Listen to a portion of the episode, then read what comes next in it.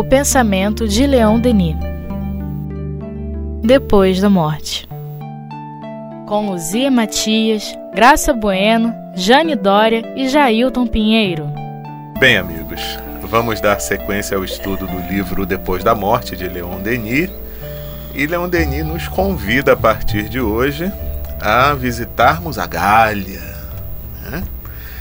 E ele começa nos dizendo assim nesse capítulo 5. A Gália conheceu a grande doutrina, possuiu-a sob uma forma original e poderosa e soube daí retirar consequências que escaparam aos outros países. Há três unidades primitivas, diziam os druidas: Deus, a luz e a liberdade. Enquanto a Índia já era organizada em castas imóveis, com limites intransponíveis, as instituições gaulesas tinham por base a igualdade de todos, a comunhão dos bens e o direito eleitoral. Nenhum outro povo da Europa teve no mesmo grau de nossos pais o sentimento profundo da imortalidade, da justiça e da liberdade. Bom, tá falando para os franceses, né? os nossos pais aqui, enquanto povo, né, eram, eram mais os africanos, os, os índios, os portugueses e vai por aí afora, né? É, mas a, a, a Gália, né, os, os celtas é um, são uma, uma cultura é, fascinante, né? É muito sedutor. E para boa parte das pessoas, ela não é apresentada como os outros povos da antiguidade. Eu, pelo menos, passei pelo ensino primário, secundário, sem ter ouvido falar dos celtas, é, a não ser que eles cortavam as cabeças, né? a não ser que eles faziam sacrifícios humanos. Porque a história que nós conhecemos dos celtas, ela foi, ela foi contada pelo conquistador, ela foi contada por César, né? Uhum. Então César que fez lá a guerra contra os celtas e conquistou a Gália, né? até esse termo vem, vem, vem de Roma, é, ele que escreveu a visão do, do conquistador, né? que ele é o civilizado, o outro é o bárbaro. Então, assim, foi depois que eu fui para o Leon Denis, né, e estudando o Leon Denis, que esse assunto começou a, a aparecer, que eu comecei a comprar livros, a ver imagens, a estudar, e é fascinante. Aí você vê que eles tinham uma cultura refinadíssima, né, a, a ourivesaria, as joias, as armas, a, as, as, datas que muitas delas nós festejamos até hoje, porque a, o catolicismo não conseguiu extinguir, como o dia do, de Todos os Santos, né, e o Dia dos Mortos, na verdade, era uma grande festa mediúnica, né, que os druidas é, ofereciam para as pessoas a oportunidade de conversar com os seus entes queridos. Então era uma festa mesmo, né? não era um dia de luto, de, de tristeza. É, o dia do trabalho também, que é o dia dedicado a, a um, um das entidades lá do panteão celta. Então, realmente é, para quem não conhece, vale a pena começar a se aprofundar, até porque, para quem é espírita, isso é quase que obrigatório. é verdade. E por que, Jailton? Por que, que é obrigatório? É. Por causa dessas figuras maravilhosas, uhum. tipo Allan Kardec. Tipo Allan Kardec. é, principalmente, né? É.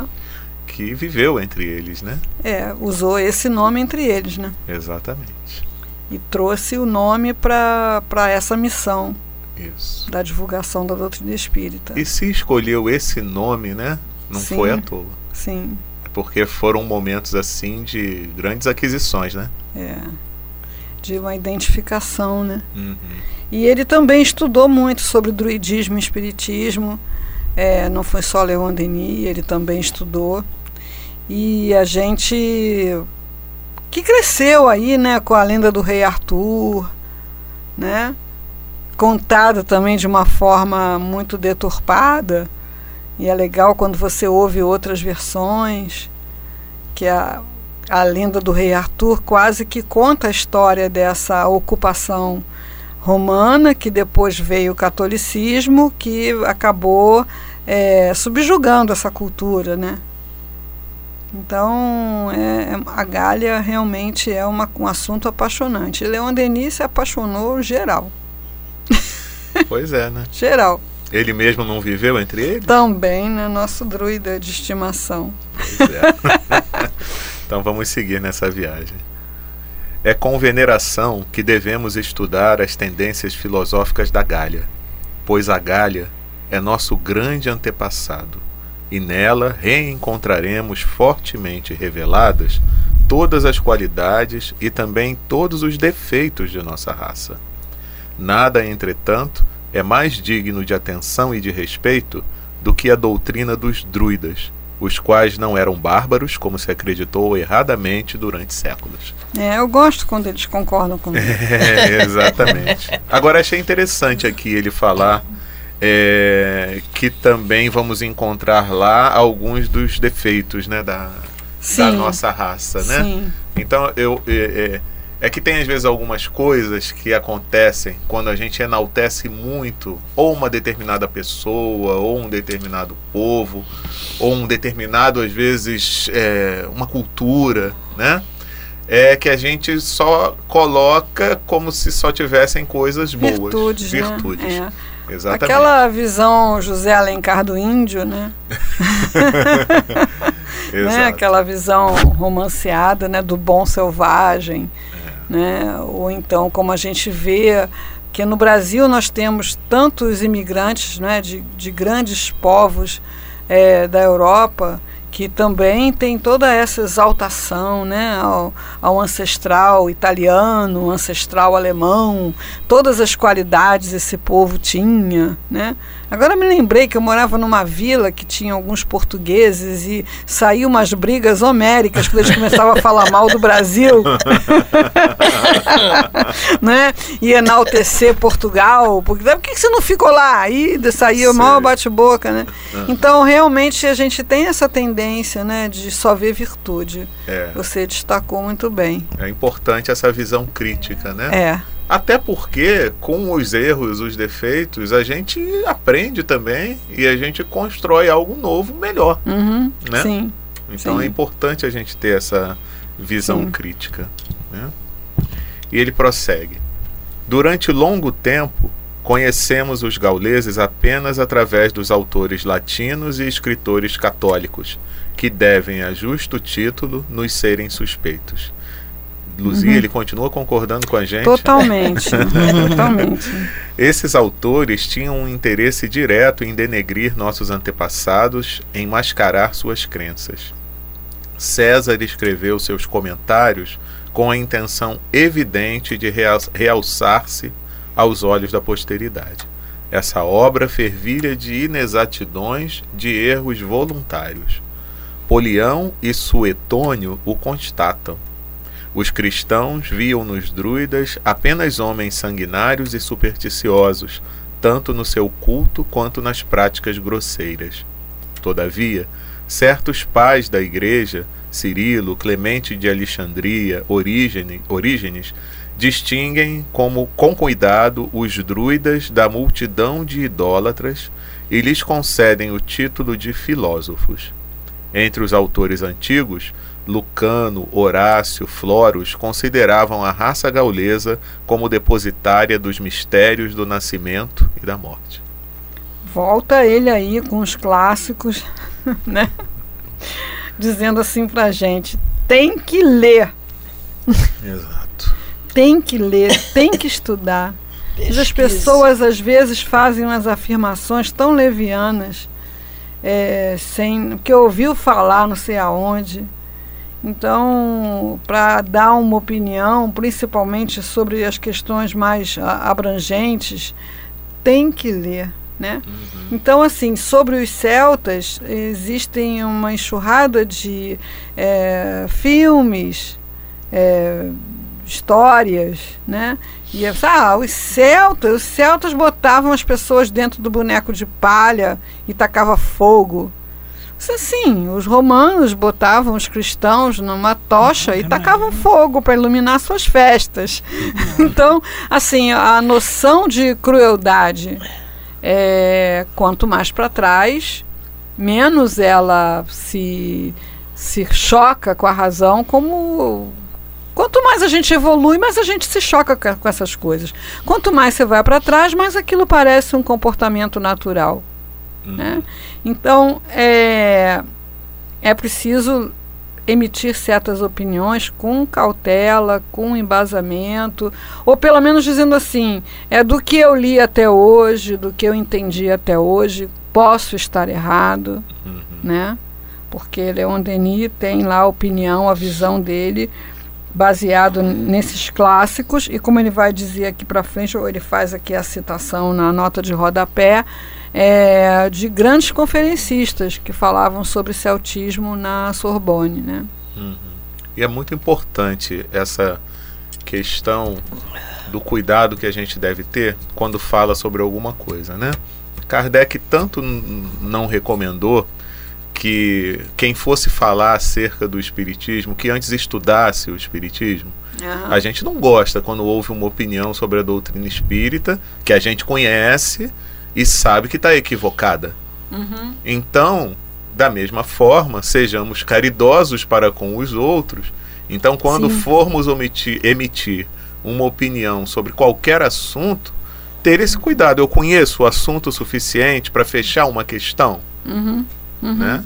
Então, se eu não conheço, é como a Luzia falou, até agora é o que eu sei. É Principalmente é quando envolve um julgamento de valor. Né? Uhum. Quando você vai passar para o outro a ideia de que você sabe mais, a ideia de que você é mais sábio, de que você é, se coloca melhor diante da vida, que você é que sabe o que é bom, o que é ruim. Uhum. Isso então é muito complicado. Né? É. E a gente vê hoje em dia existem muitos estudiosos da doutrina espírita, principalmente ligados àquele núcleo de estudos e pesquisas do Evangelho, que estão se aprofundando muito né, nessa questão do conhecimento dos textos bíblicos, dos textos evangélicos.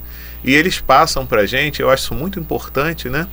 Que, por exemplo, e eles se aventuram às vezes num debate interreligioso mais sério, não para combater a opinião do outro nem nada não. É o que, mas é o que eles falam, para tentar exatamente entender qual é o entendimento que cada um tem. E eles dizem que é muito interessante o quanto eles não conheciam quase nada do entendimento que por exemplo, o católico e o protestante têm sobre os textos bíblicos e que às vezes são é, pérolas valiosíssimas para nós espíritas também uhum. aprendermos e conhecermos. Uhum. E às vezes a gente até numa certa ingenuidade, fala do que o outro pensa, né, uhum. para contrapor as nossas ideias e está completamente equivocado. Uhum. Então é importante que a gente, ao é. falar, principalmente sobre as escrituras, né, é. né, porque enquanto o espírita estuda a codificação, uhum. os católicos e protestantes estudam os, os evangelhos. Isso.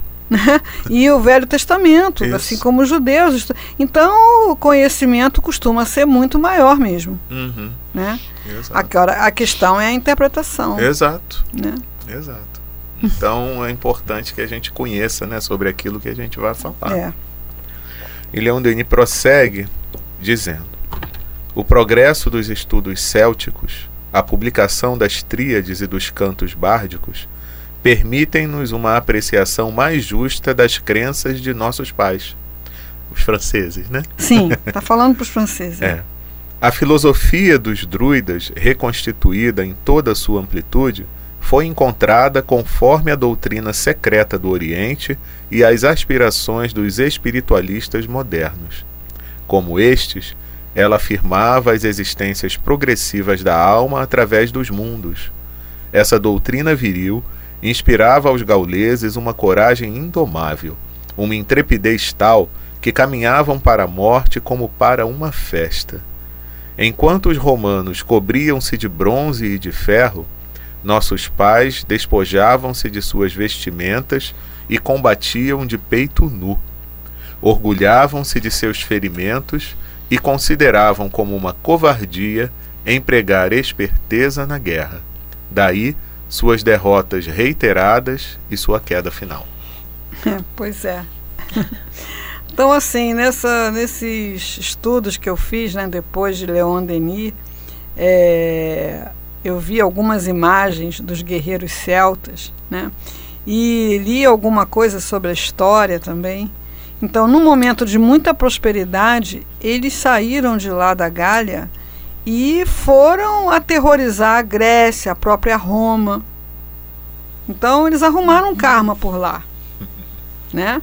É, em Roma, eles tinham pavor dos celtas. E uh, na guerra, é, embora eles tenham perdido a, a batalha final por uma traição e por uma dificuldade de união entre as tribos, né?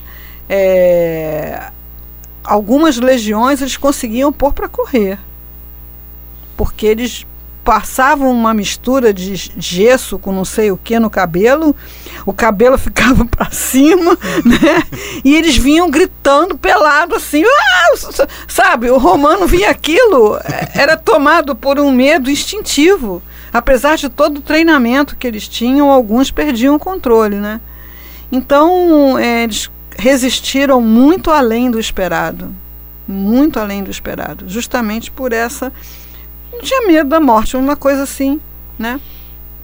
Então tem um, um conjunto de mármores, né, que retrata a, a derrota final que eles sofreram lá é, na Grécia, né? É, e assim, é, aqueles homens nus, com aquele cabelo todo oriçado. É né? moda hoje, é. né? É, hoje é moda, é. Hoje é moda. E é usado para assustar mesmo. O objetivo continua sendo o mesmo. né? Para assustar, para confrontar, é. não é? Para intimidar. É. O objetivo de, do, do, jovem, principalmente, né? chegar num lugar com aquele cabelo para cima, pintado de roxo, é para é agredir o status quo, né? O consenso, dizer, olha, eu tô fora, eu não respeito isso, né? E, e a sociedade se sente intimidada. Então, eles realmente levaram essa guerra muito além do, de qualquer expectativa, né, em função do, da grande é, competência do exército romano por causa justamente dessa coisa de não empregar estratégia. O negócio era sair gritando para cima. e vamos em frente. É, pois é. Eles acreditavam na reencarnação. Sua certeza era tão grande que emprestavam dinheiro para serem pagos nas vidas vindouras. Oh, se isso virar moda! Pois é. Confiavam aos agonizantes mensagens para seus amigos falecidos. Os despojos dos guerreiros mortos diziam, diziam, são apenas invólucros rasgados. Para grande surpresa de seus inimigos, eles os abandonavam nos campos de batalha como indignos de sua atenção. Muito chocante, né? É. Muito chocante. Então, assim, o romano que olhava para isso, seu povo bárbaro, não recolhe seus mortos do campo de batalha para queimar, para sepultar, para qualquer coisa, né? Não, isso não tem valor nenhum. Corpo. Não é? Ainda tem os bichinhos que precisam, né? Comer. né? Então isso para o romano era o supra-sumo da barbárie. Porque certo, eles não tinham o conhecimento dessa visão espiritualista que, que o celta tinha. Uhum. Né? Os gauleses não conheciam o inferno é o que Lucano os louva nesses termos no primeiro canto da Farsale. É Farsale mesmo? É, acredito que seja, né? então, é. para nós pegar é F, né? Isso. Uhum.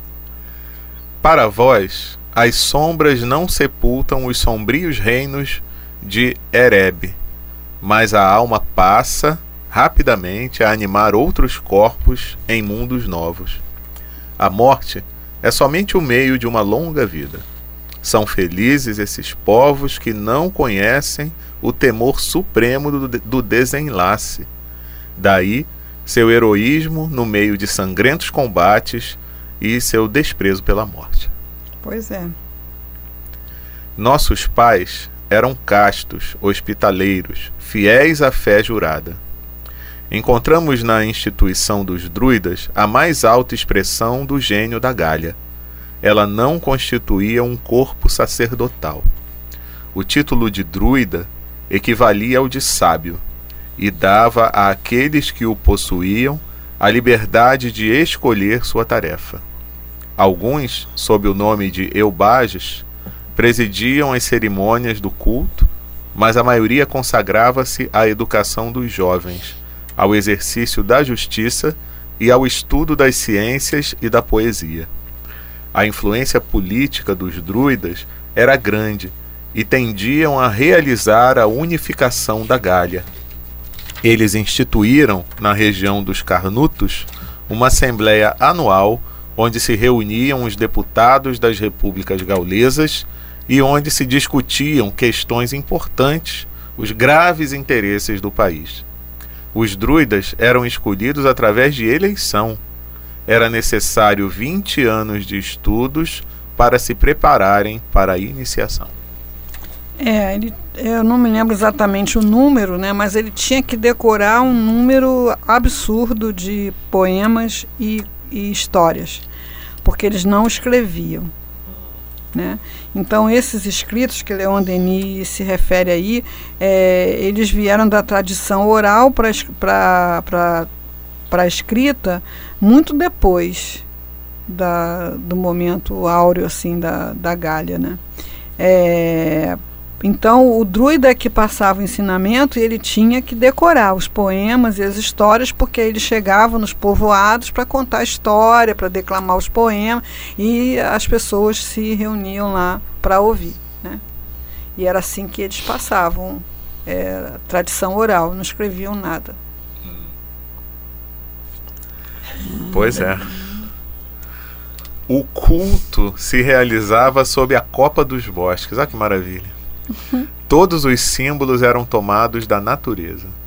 O templo era a floresta secular, com colunas inumeráveis, com cúpulas de verdura que os raios do sol atravessavam com suas flechas douradas para se divertir sobre a grama em mil redes de sombra e de luz. Leão Daí consegue... já dá. Ele pinta com as palavras. Não é? Né? Você vê o quadro, né? Que coisa. Maravilhoso. Você vê o quadro. É.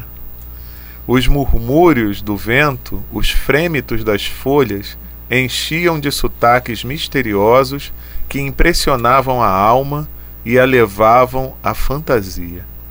Ah, eu acho também que Leon Denis, nesse momento, ele devia estar se transportando de volta a esse passado, né? Sim.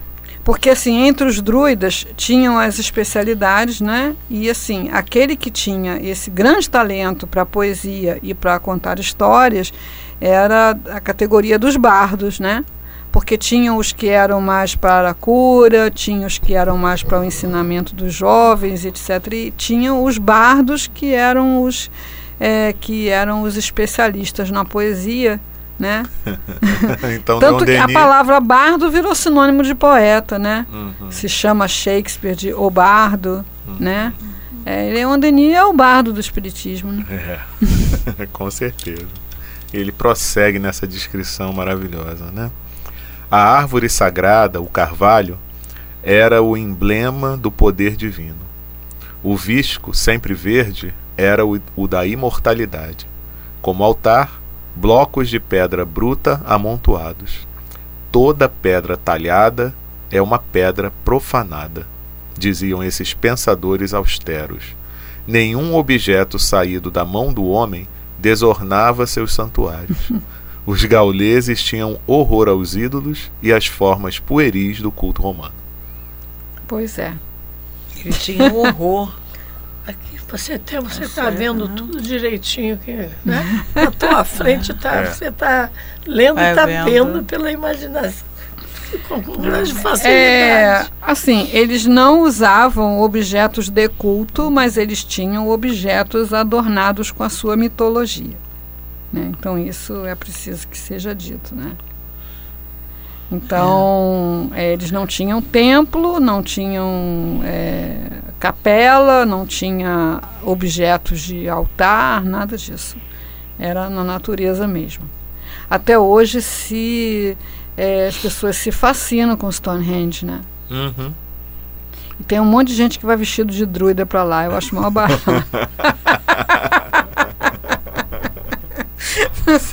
gente, esse tempo já passou, vambora, vida que segue, né? Hum. Mas dá uma saudade, né? Dá uma é. saudade. Eu já vi grupos, porque tem grupos de druidas modernos, né? Tem gente que cultiva o druidismo. É, mas é mais essa coisa do, do maravilhoso, do sobrenatural, é. né? E tem, até na Floresta Tijuca já vi é, cultos druídicos, né? Na, na Floresta Tijuca.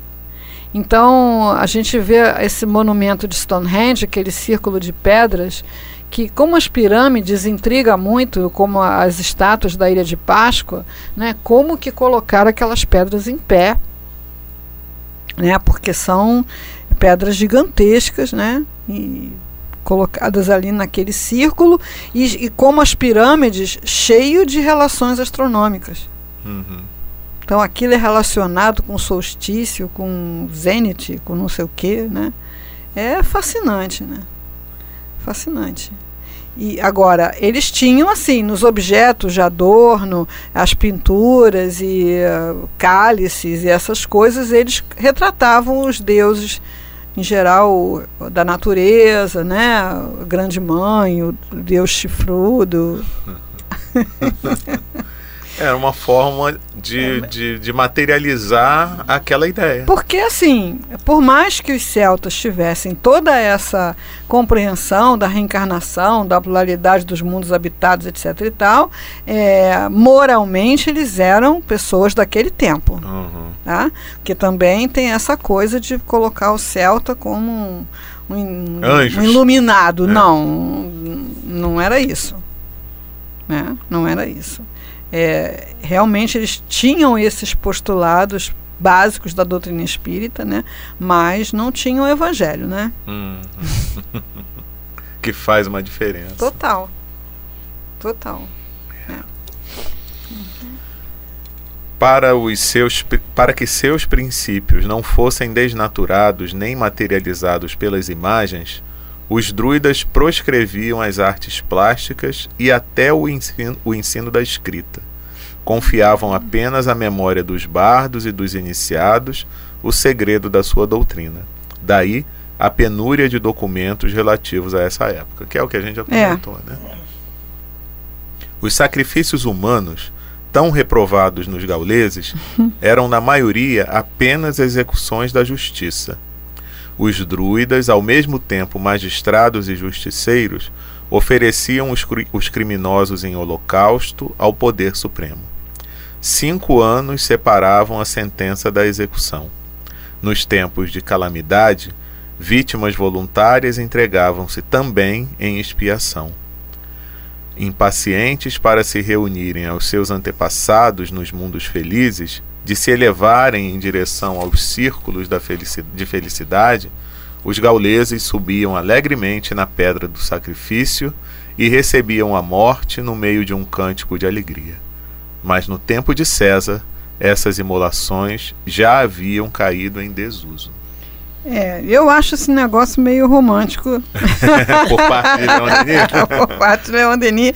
Ou de, de quem ele se inspirou, né? Porque foi tipo assim uma moda na França, uh, os estudos celtas, né? Os gauleses. É, as pessoas... É, tinha sempre alguém que se vestia de druida e ficava no jardim andando para lá e para cá. Então foi tipo uma moda, um modismo, né? E como aconteceu aqui com Bom Selvagem, né? Quando a gente lê Iracema, né? A, a Virgem dos Lábios de Mel e tal, né? A gente sabe que não, não é bem assim, é uma coisa mais, é, mais romanceada. Agora, é, a questão da imolação, do sacrifício humano, era uma coisa comum na, na antiguidade, nesse tempo, para tudo quanto é lugar, inclusive aqui na América, né, uhum. né, como se veio descobrir mais tarde, né, entre os astecas e os maias. Então não é nada assim, ah, os gauleses eram bárbaros porque faziam isso. Uhum. E tinha realmente essa conotação ligada à religião, ligada à sobrevivência, ligada, né? Não era para diversão. Nesse ponto eu acho que os romanos eram muito mais bárbaros. É porque não tinha nada de sagrado nessas mortes né, do, das pessoas nos circos, mortes extremamente brutais, né, que ainda se prolongaram por muito tempo depois uhum. da, da, de, de, César. Uhum. Né? Uhum. E eu, o que eu, me veio aqui à mente, enquanto eu li esse parágrafo, é o seguinte: relacionar aquilo que você falou. Não tinha o evangelho. Então, era muito natural naquela época, ou a forma bárbara de se pensar e de se executarem as coisas da vida. Sim. Né? Agora, Sim. pior do que isso, porque a gente tem que se colocar nesse tempo, né? Sim. Pior do que isso é quando se conheceu o Evangelho e em nome do Cristo se cometeram atos de maior barbaridade. Pior que continua é, é acontecendo. É. Menos, mas ainda. É. Né? E nessa, nessa época de, de Jesus, né, é, em, na, entre os hebreus, o apedrejamento era normal. Uhum. Né? O apedrejamento. que está lá, Estevão.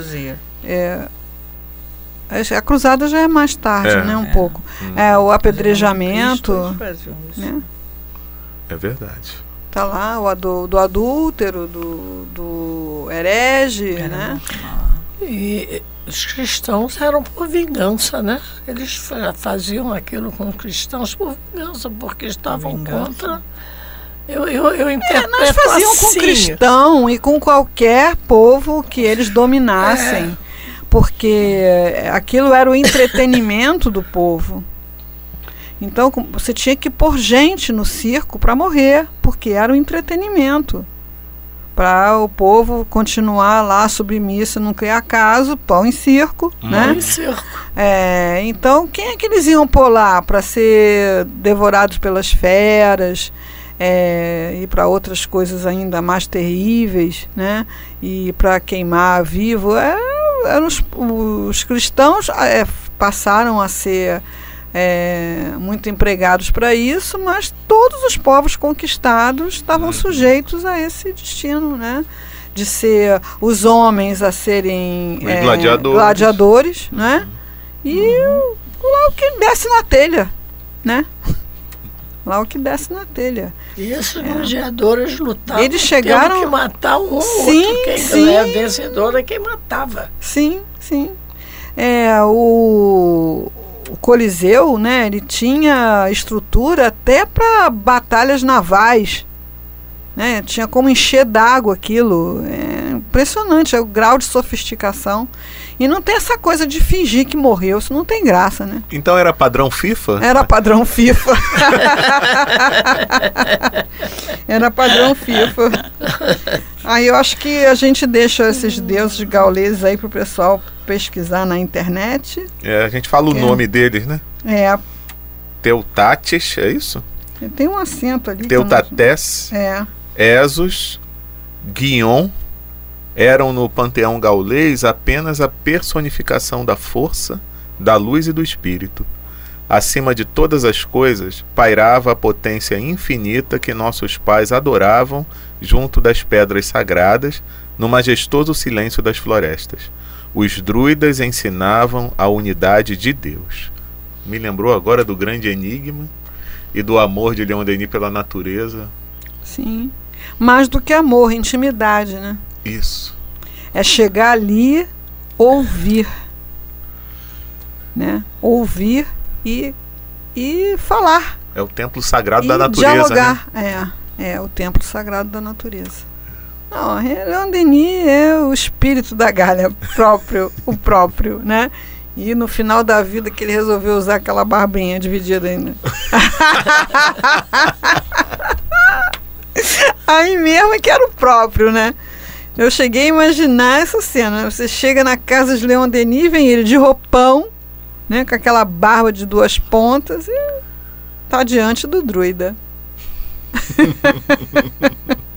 Então tá bom, meus amigos. Por hoje a gente fica aqui. E na próxima semana a gente dá prosseguimento à nossa viagem pela Galha. Um grande abraço a todos e até a próxima.